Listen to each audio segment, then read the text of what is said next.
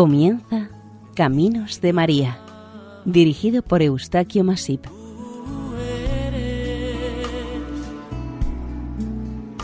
Entre todas las mujeres. Nuestra más cordial bienvenida a Caminos de María, un programa realizado por el equipo de Radio María Nuestra Señora del Lledó de Castellón.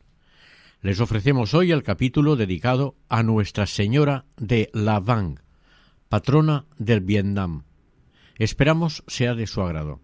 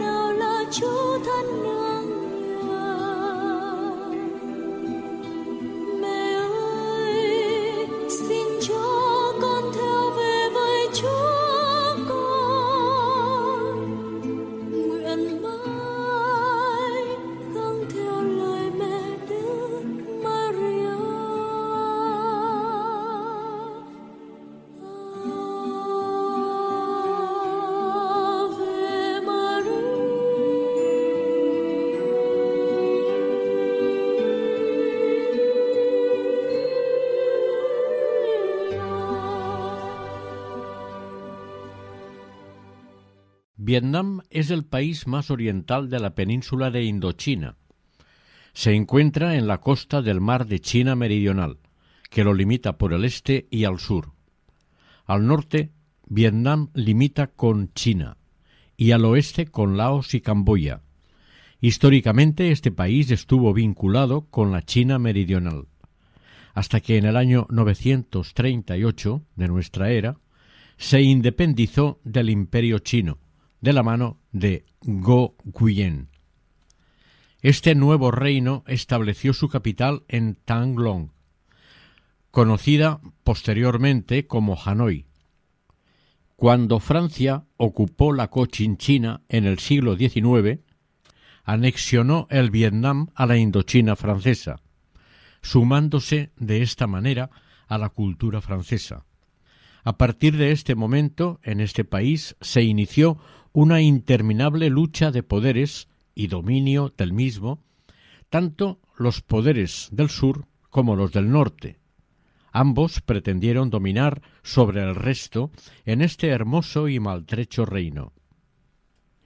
El catolicismo llegó a Vietnam en el año 1501, de la mano del padre Diego Duarte, que fijó su misión en Di Cat. Poco más tarde, con la llegada del padre Pina, un jesuita italiano que hablaba correctamente vietnamita, muchas personas se convirtieron al catolicismo, entre ellas la tía del rey. Debido al momento que se inició la conversión, es por lo que se considera un país de evangelización tardía. Hasta este momento el culto de sus habitantes se centraba en varias formas de prácticas religiosas, como el animismo, budismo, taoísmo y confucianismo. Muy pronto se detectó un importante rechazo por la doctrina cristiana entre unas gentes de costumbres tan diferentes a los países de procedencia del nuevo culto. En el año 1533 ya se decretó una ley prohibiendo el cristianismo y su doctrina entre los vietnamitas.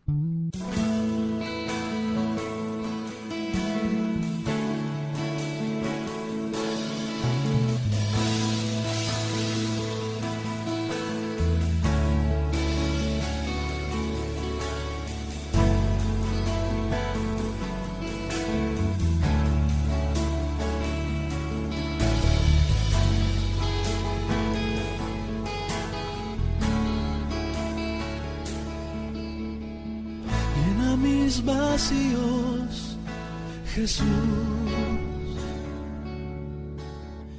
Llena toda falta de amor. Llénalos con tu gracia y perdón.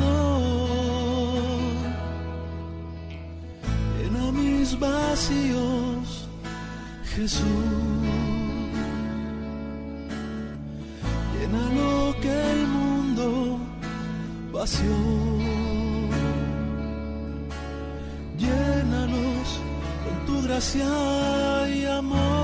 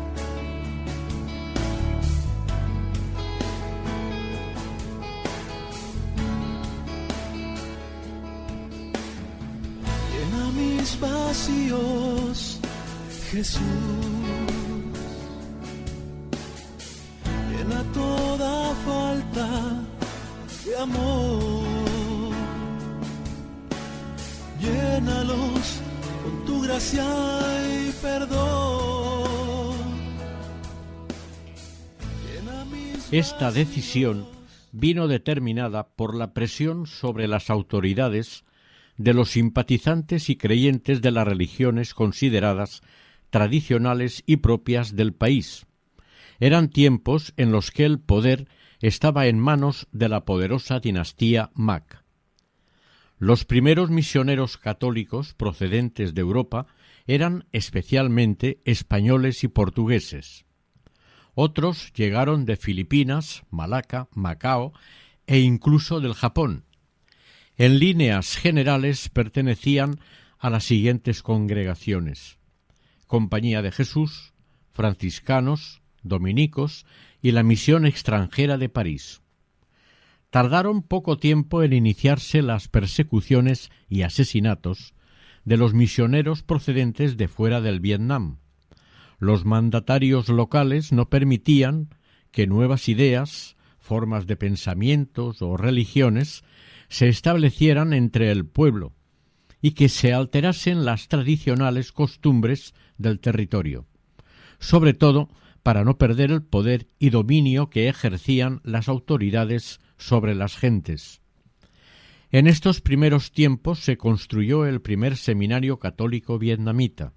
Era el año 1665. El país ya estaba en continuos conflictos internos y luchas por ocupar el poder, y esta situación se prolongó hasta el siglo XVIII. Todo el territorio vietnamita se dividió en dos zonas claramente delimitadas. La parte norte del Vietnam cayó bajo el poder de la familia Trinh, y al sur el reino cayó en manos de la familia Nguyen.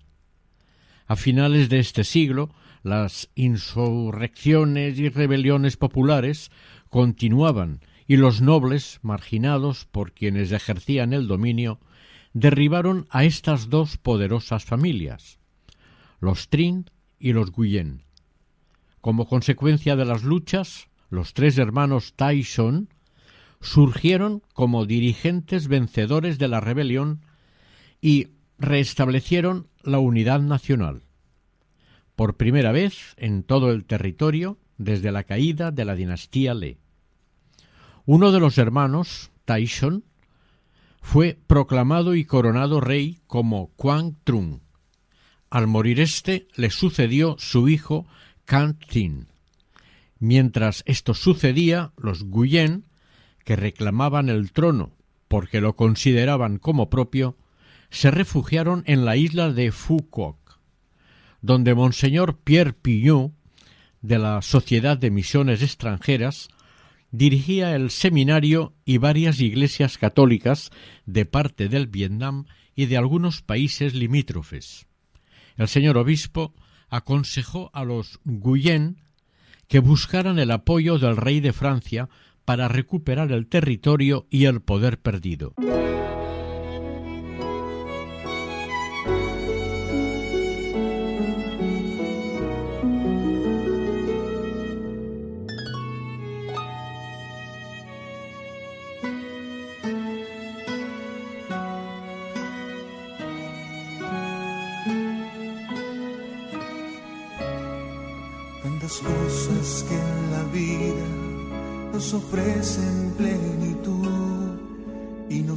Más que mentiras que desgastan la inquietud. Tú has llenado mi existencia al quererme de verdad. Yo quisiera, madre buena, amarte más. En silencio escuchabas la palabra de Jesús y la hacías pan de vida, meditando en tu interior la semilla que ha caído, ya germina y está en flor. Con el corazón abierto cantaré.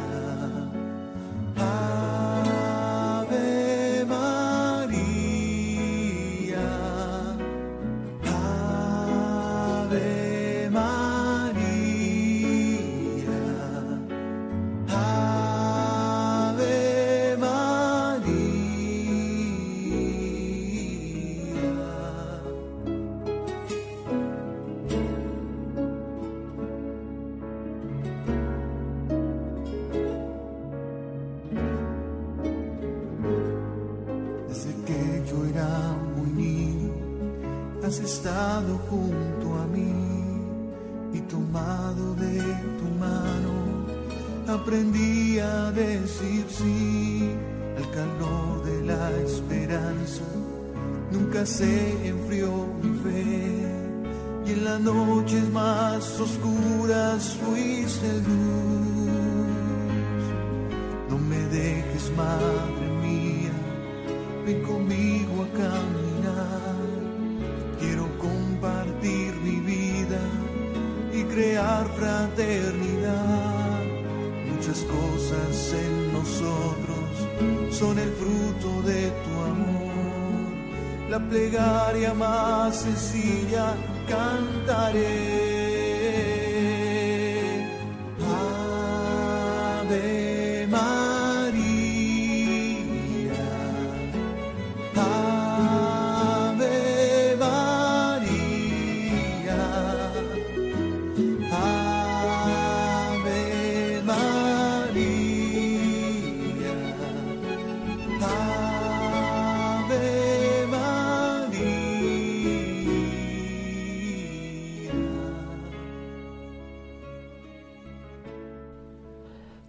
Cuando Cantin se enteró de que Nguyen había sido aconsejado por el obispo católico y que recibía el apoyo del reino francés, pensó que los católicos vietnamitas podían inclinar su apoyo a favor del anterior rey y contrincante. A causa de este temor, Cantin inició todas las restricciones posibles a los católicos y el 17 de agosto de 1798 emitió el primero de los edictos anticatólicos de los 53 que se publicarían en momentos posteriores. En este primer edicto se ordenaba la destrucción de todos los seminarios e iglesias católicas del Vietnam e inició las persecuciones contra los creyentes cristianos católicos. Esta situación perduró hasta finales del siglo XIX. Aunque venciera Nguyen en su lucha por la reclamación del trono contra los Taizong, las persecuciones a los católicos continuaron también con los reyes de la estirpe Nguyen que le siguieron, Jialong, Ming Chieu Tri y Tu Duc. El último Nguyen continuó en su campaña contra la Iglesia con verdadera crudeza. Los relatos de este periodo de terror narran cómo ordenaba marcar en la cara a los fieles católicos como si fuesen animales de ganado, y después los condenaba a muerte tras tratarlos cruelmente. Estas persecuciones, llevadas a cabo por diversos gobernantes vietnamitas, causaron decenas de miles de mártires a consecuencia de sus creencias católicas entre los habitantes del país durante dos siglos. El periodo de persecuciones se agravó en el año 1798. Durante este tiempo, los católicos vietnamitas tuvieron que huir para salvar su vida y se escondieron y protegieron en el bosque llamado de la lluvia de La Van, perteneciente al pueblo de Quan Tri, a 60 kilómetros de la ciudad de Hue. Perseguidos y acosados, abandonaron todo lo que poseían para protegerse lo hicieron internándose en la hostil selva subtropical en la que pasaron hambre y frío. Contrajeron graves enfermedades y sufrieron los peligrosos ataques de las fieras selváticas. Asumiendo estas dramáticas situaciones, los católicos se reunían por las noches en pequeños grupos para rezar el Santo Rosario a Nuestra Señora. Una de las tantas noches que los fieles estaban reunidos para orar, apareció una dama, una señora que estaba vestida con una túnica larga al estilo vietnamita, que llevaba en sus brazos un niño y a ambos lados la acompañaban dos jóvenes ángeles. Los fieles reconocieron sin dudarlo que era la Virgen María que acudía en su ayuda y a protegerles. Estaba posada sobre la hierba como cualquier madre rodeada de sus hijos. La Virgen escuchó sus lamentos. Nuestra Señora les habló y les dio palabras de ánimo y consuelo. También les alentó a que hirvieran ciertas hojas de los árboles del lugar para que lo tomaran como medicina para aliviar y curar sus males. Les prometió su maternal protección y que todos los que en adelante acudieran a este lugar a orar verían respondidas sus plegarias. Esta aparición no se limitó a un momento, pues durante casi cien años muchos fieles declararon haber visto a Nuestra Señora en diferentes ocasiones y siempre les daba palabras de ánimo y perseverancia en su fe. Nunca les habló de castigos de Dios, ni les amenazó con desgracias u otros males. Este era y es un pueblo ya suficientemente probado por la persecución. Este lugar de la aparición de Nuestra Señora estaba en medio de la selva, en un prado de la zona montañosa. En este prado, junto a un viejo árbol baniano, era donde los fieles se reunían y oraban. Y aquí los creyentes levantaron una pequeña capilla para dedicársela a la Virgen María. Con el tiempo, estas apariciones atrajeron a muchos fieles del entorno y la capilla la tuvieron que ampliar. llegaban peregrinos de todo el país a invocar, venerar y orar a María. Curiosamente, las mayores peregrinaciones se celebraban en periodos de mayor persecución religiosa por parte de las autoridades gubernativas.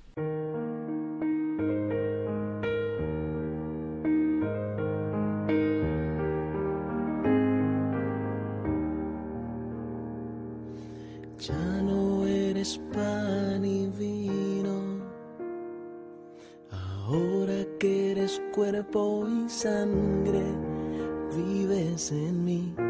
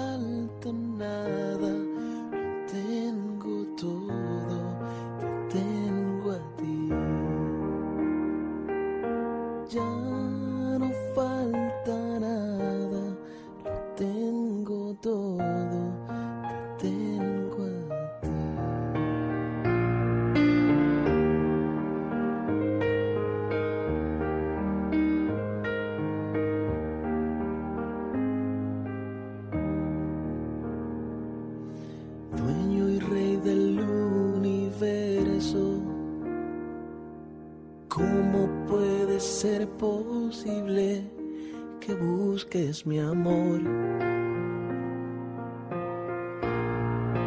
Tú tan grande y yo pequeño y te fijas en mí, ¿cómo no te voy a adorar? De rodillas yo te pido. A pesar de su remota, complicada y dura ubicación, durante muchos años los fieles acudían a visitar a la Virgen de Laván en su modesta capilla. Acudían acompañándose de instrumentos y herramientas de trabajo tales como hachas, horcas, lanzas, cañas y tambores.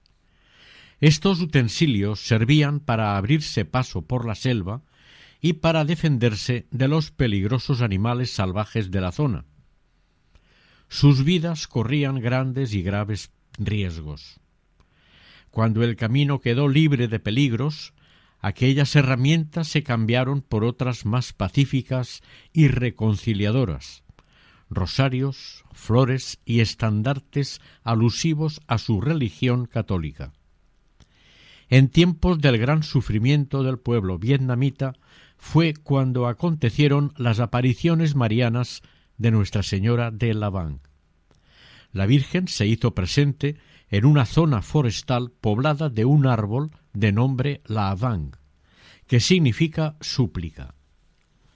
Llama la atención que en unos momentos tan desesperados sufridos por un pueblo católico a causa de las agresiones y persecuciones, la Virgen María se haga presente para auxiliar, proteger y animar a perseverar tanto en su fe como en sus vidas. En una ocasión, un grupo de treinta fieles vietnamitas que salían de su refugio del bosque de Laván fueron apresados y reconducidos a la capilla donde, a pesar de sus súplicas, fueron quemados vivos por sus captores y opresores. Estas medidas represivas eran muy frecuentes cuando se trataba de creyentes cristianos católicos. Así pues, la primera aparición real de Nuestra Señora de Laván tuvo lugar en el año 1798, coincidiendo con el momento del inicio de la persecución de los vietnamitas católicos. Todos los creyentes y no creyentes presentes testimoniaron en aquel momento sobre la veracidad de este acontecimiento mariano, diciendo que la Virgen María se había hecho presente en Lavang. En 1802, cuando la persecución disminuyó, los aldeanos volvieron a sus pueblos, empezando las peregrinaciones. En 1820 se construyó la primera capilla.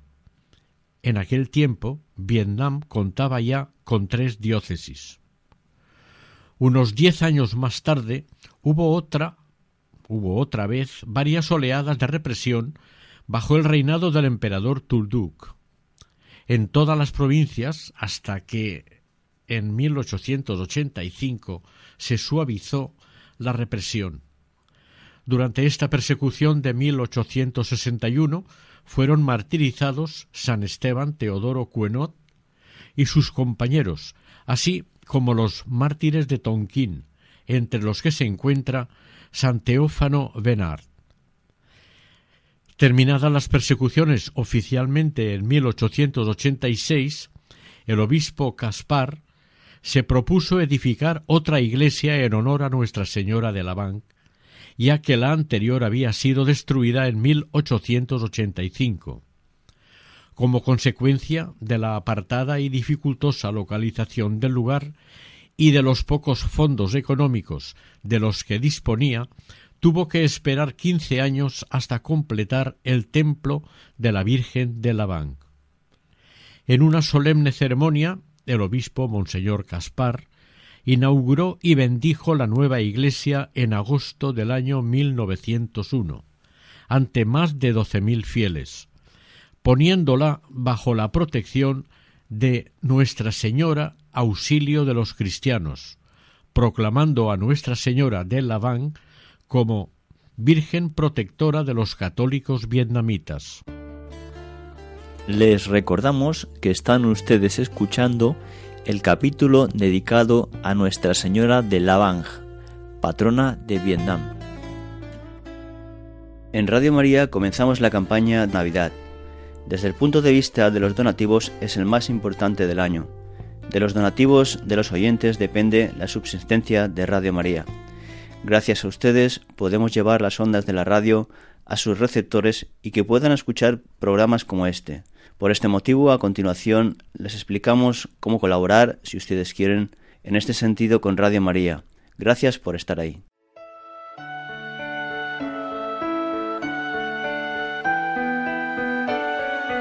Si nos hubieran preguntado cómo iban a ser los primeros momentos del verbo hecho carne, nunca hubiéramos pensado en su nacimiento en un pesebre entre animales, en suma pobreza y desamparo.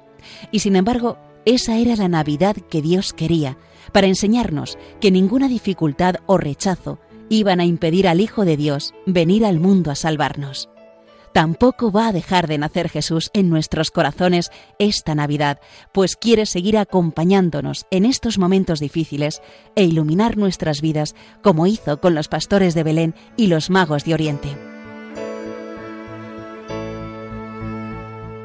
Ayúdanos a transmitir la buena noticia de su nacimiento con tu oración, compromiso voluntario y donativo. Colabora Puedes hacerlo sin moverte de casa, con una simple llamada, llamando al 91 822 8010 o a través de nuestra página web www.radiomaria.es, donde verás los números de cuenta a donde podrás realizar una transferencia bancaria o a través de pasarela de pago con tarjeta. Además, tenemos disponible el método de pago Bizum. Y si quieres que tu donativo desgrabe, no olvides indicar tus datos personales como tu NIF. Así, con tu ayuda, podremos llegar al corazón de todos los hombres y decirles, ¡Feliz Navidad!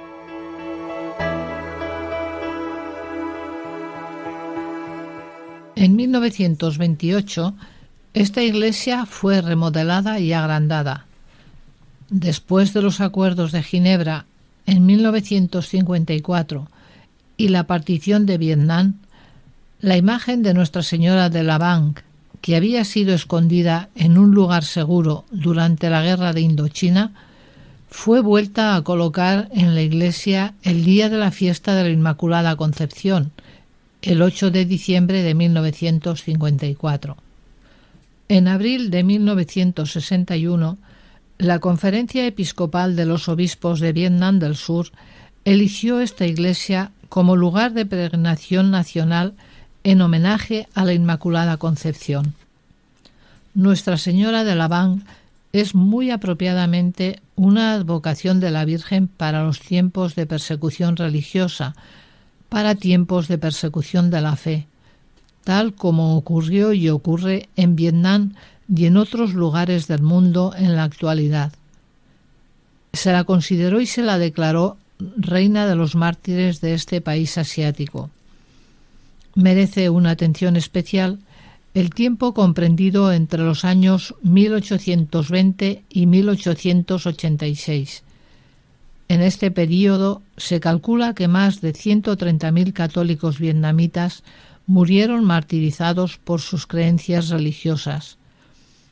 Por ello, el 24 de noviembre se recuerda como el día de la fiesta de los mártires de Vietnam. Concretamente son 117 mártires. Andrés Dunlac y sus compañeros mártires. Estos fueron beatificados en varios grupos por los papas León XIII, Pío X y Pío XII y canonizados el 19 de junio de 1988 por el Papa Juan Pablo II. Durante la ceremonia de canonización de los mártires vietnamitas, el Papa Juan Pablo II, de forma pública y repetida, reconoció la importancia y significación de Nuestra Señora de Laván y expresó su deseo de ver la reconstrucción de la basílica en un clima de libertad y de paz, y sobre todo de gratitud hacia la que todas las generaciones llaman bienaventurada, de modo que este santuario pueda favorecer la unidad nacional y el progreso civil y moral del país. La anterior basílica fue destruida por los bombardeos americanos durante la ofensiva de Pascua lanzada por Vietnam del Norte en el año 1972 durante la Guerra de Vietnam. A esta canonización no pudo acudir ningún obispo vietnamita debido a la férrea dictadura comunista, feroz controladora de las creencias religiosas de sus habitantes. Los 117 mártires canonizados incluyen 11 españoles, todos dominicos, de ellos seis obispos y cinco sacerdotes, diez franceses, todos de las misiones extranjeras de París, dos obispos y ocho sacerdotes, noventa y seis vietnamitas, treinta y siete sacerdotes, once de ellos dominicos y otros cincuenta y nueve fieles, entre ellos un seminarista, dieciséis catequistas, diez terciarias dominicas y una mujer. Estos sacrificios cruentos de los fieles católicos reavivaron la fe entre los vietnamitas tibios y poco comprometidos, de tal forma que, por medio del baño de su sangre y de la gracia divina, resurgió una fe casi olvidada entre los fieles vietnamitas que sobrevivieron a los años de espanto. La revitalización de la fe en los últimos años ha llevado a la Iglesia vietnamita a la construcción de la futura Basílica de Nuestra Señora de Laván. Hasta 1933 no se llegó a nombrar por parte de la Santa Sede un obispo vietnamita. En abril de 1961, el Consejo de Obispos Vietnamitas seleccionó la Iglesia de la Virgen de Laván como Sagrado Centro Mariano Nacional. En agosto del año siguiente, el Papa Juan XXIII elevó la iglesia al rango de basílica menor, que como vimos anteriormente fue destruida en el año 1972.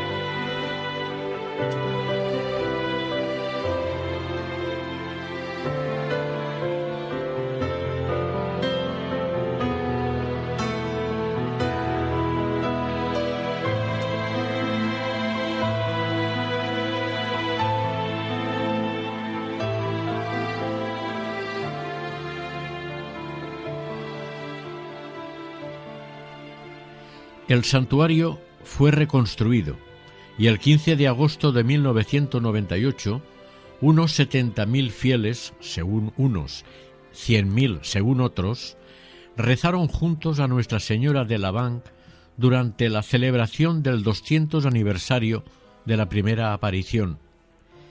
El 27 de noviembre del año 2000, el santuario dedicado a Nuestra Señora de Laván y el seminario San Juan Vianney, construido frente al santuario, fueron bendecidos por el arzobispo Monseñor Thomas Kelly. Con los años, el santuario de Laván ha ido acogiendo a los miles de fieles que lo visitan, todo ello gracias al testimonio heroico y lleno de coraje de algunas de las personalidades de la Iglesia vietnamita, entre ellas el ex arzobispo de Hue, Monseñor Philippe Nguyen Kim Diem, desaparecido en 1998 mientras estaba en arresto domiciliario por orden del régimen comunista de Hanoi.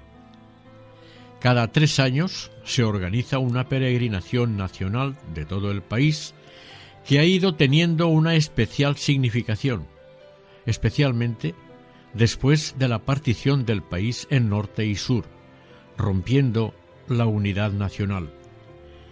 El 15 de agosto de 2012, Día de la Virgen de la Van, se colocó la primera piedra de la futura basílica.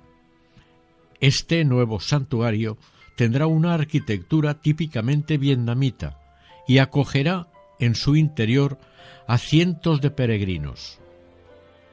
Sobre esta futura basílica menor de Nuestra Señora de Laván hay que decir que supone un gran esfuerzo evangelizador en una de las iglesias del silencio. La Santa Misa fue presidida por el presidente de la Conferencia Episcopal de Vietnam y arzobispo de Hanoi, Monseñor Pedro Nguyen Van Non, que estuvo acompañado por el representante de la Santa Sede en el país, el arzobispo Leopoldo Girelli.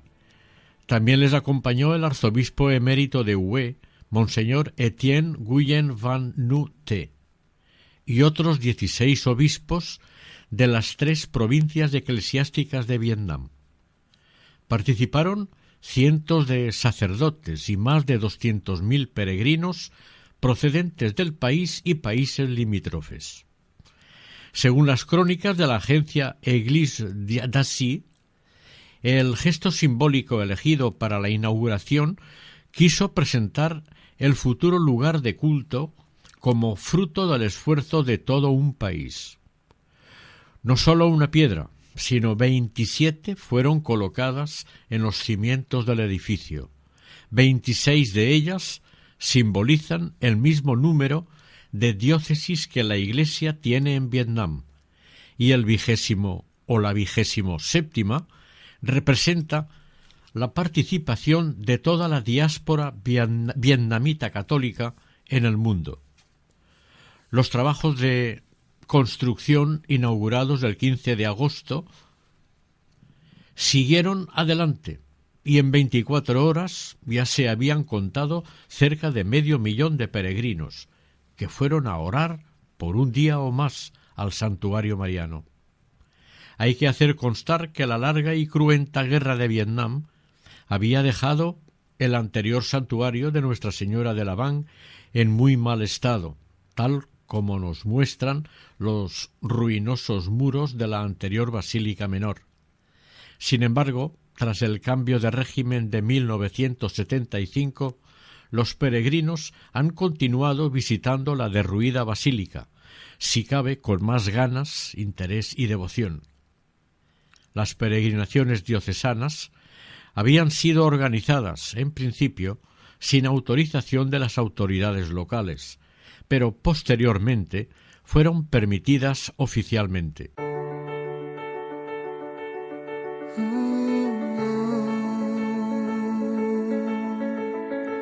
Se encuentra el aire con el aguacero, se tiñe el cielo de azul sincero. Son los acordes de un verso en te quiero. Es un poema el que vives por dentro. Es como lluvia que alimenta el río, como la fuerza que sostiene el brillo. Es ese brillo que alumbra el camino. En mi camino estarás mi amigo. No encuentro las palabras que expliquen lo que siento sin verte. Sé que estás, es importante, lo comprendo. Tal vez nunca te vea, pero en Dios tú y yo sabemos. Nos une la esperanza, una fe y nuestro credo.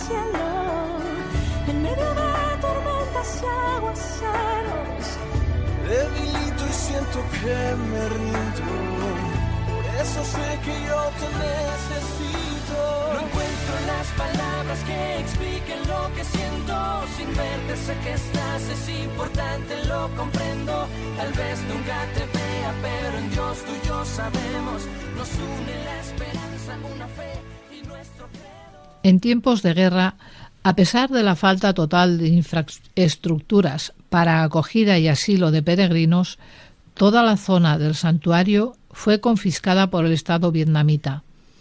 Durante años, la conferencia episcopal y particularmente el arzobispo de Hue demandaron sin ningún resultado positivo a las autoridades la restitución de los bienes expoliados en su día. El obispo auxiliar de aquel tiempo, actualmente arz- arzobispo, subrayó que las 23 hectáreas de tierra propiedad del santuario, como se demuestra en los documentos legales presentados, habían sido robadas por el Estado. Por fin, el 10 de marzo de 2008, la situación se desbloqueó. Este día, la Oficina de Asuntos Religiosos del Arzobispado dio a conocer la intención del gobierno vietnamita de restituir a la Iglesia 21 y media de las 23 hectáreas confiscadas años atrás. La propuesta fue aceptada por la conferencia episcopal bajo ciertas condiciones. El 10 de abril, un mes después del desbloqueo, en una reunión con el arzobispo y el obispo auxiliar de Hue, el vicepresidente del Comité Popular de la provincia de Quang Tri confirmó a los obispos que el problema estaba resuelto.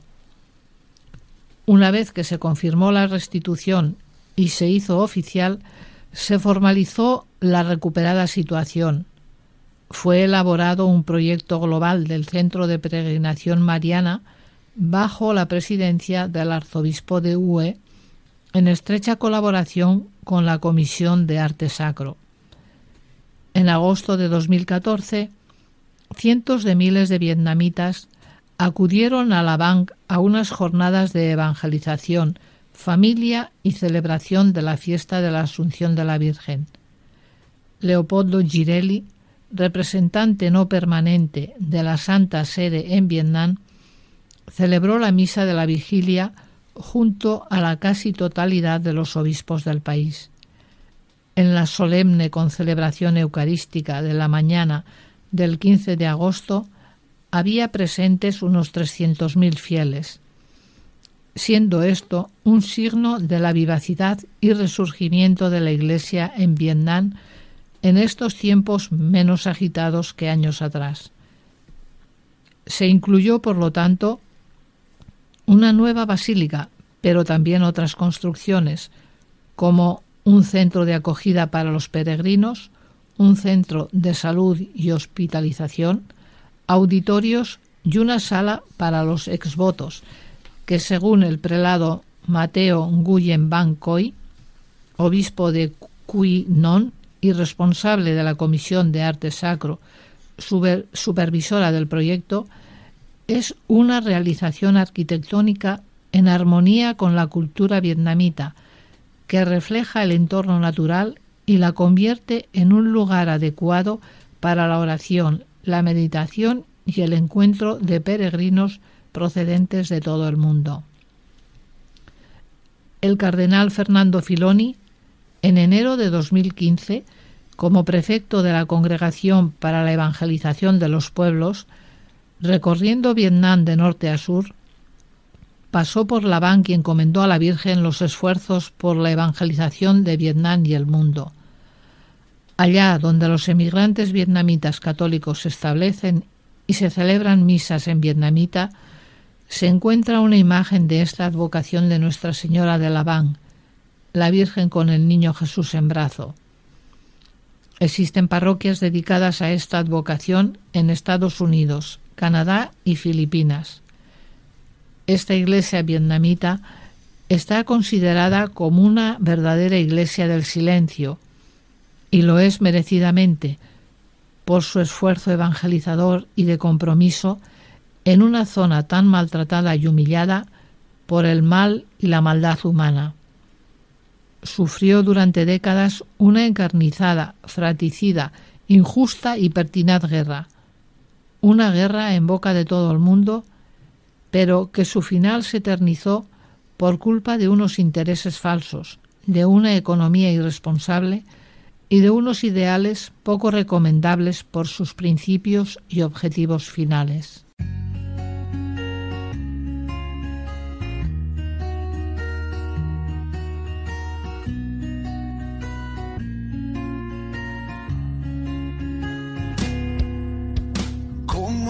País extraño me encontré sin ti. No entendí el idioma ni las cosas que viví. Y corrí a buscar sin ver tu rostro entre la gente. Y aún sin conocerte convencido estaba de encontrarte a ti, de encontrarte a ti y en medio de mi confusión se alzaba tu bandera. Se enarbolaba como el sol diciéndome que fuera y a ti te siguiera. Y así me refugié en la cruz y en tu bendito amor.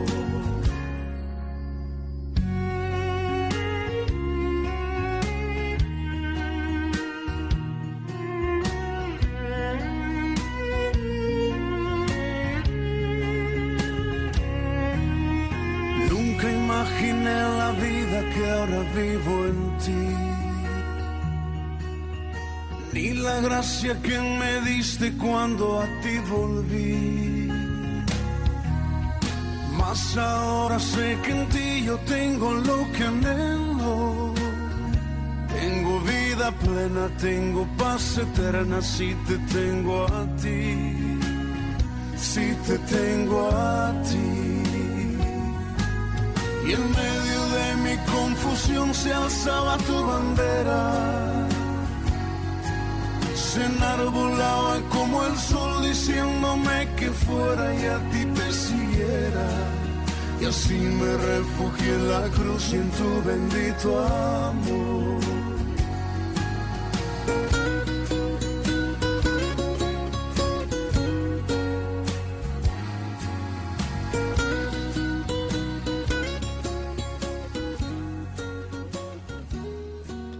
Oración a Nuestra Señora de Laván. Dios de amor y compasión, que las oraciones a Nuestra Señora de Laván sean nuestro alivio y consuelo. Ayúdanos a hablar en contra de los prejuicios y de la crueldad humana. Danos corazones bondadosos y lenguas amables para que los corazones de quienes nos escuchen se abran al amor y nuestra lengua sepa decirles la verdad de tu amantísimo Hijo nuestro Señor Jesucristo. Santa María de Laván, que nuestros lamentos se conviertan con el amor en esperanza. Así lo creemos y lo esperamos. Amén.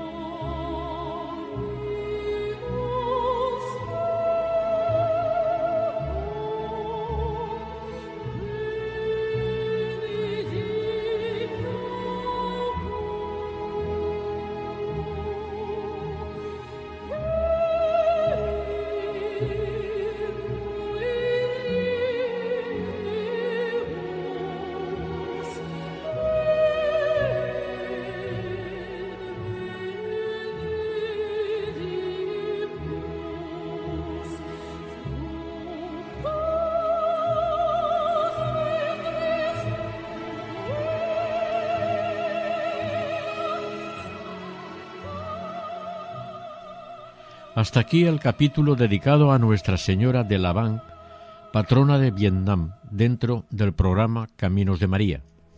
Si desean colaborar con nosotros pueden hacerlo a través del siguiente correo electrónico caminosdemaria@radiomaria.es. El equipo de Radio María en Castellón, Nuestra Señora del Lledó, se despide deseándoles que el Señor y la Virgen les bendigan.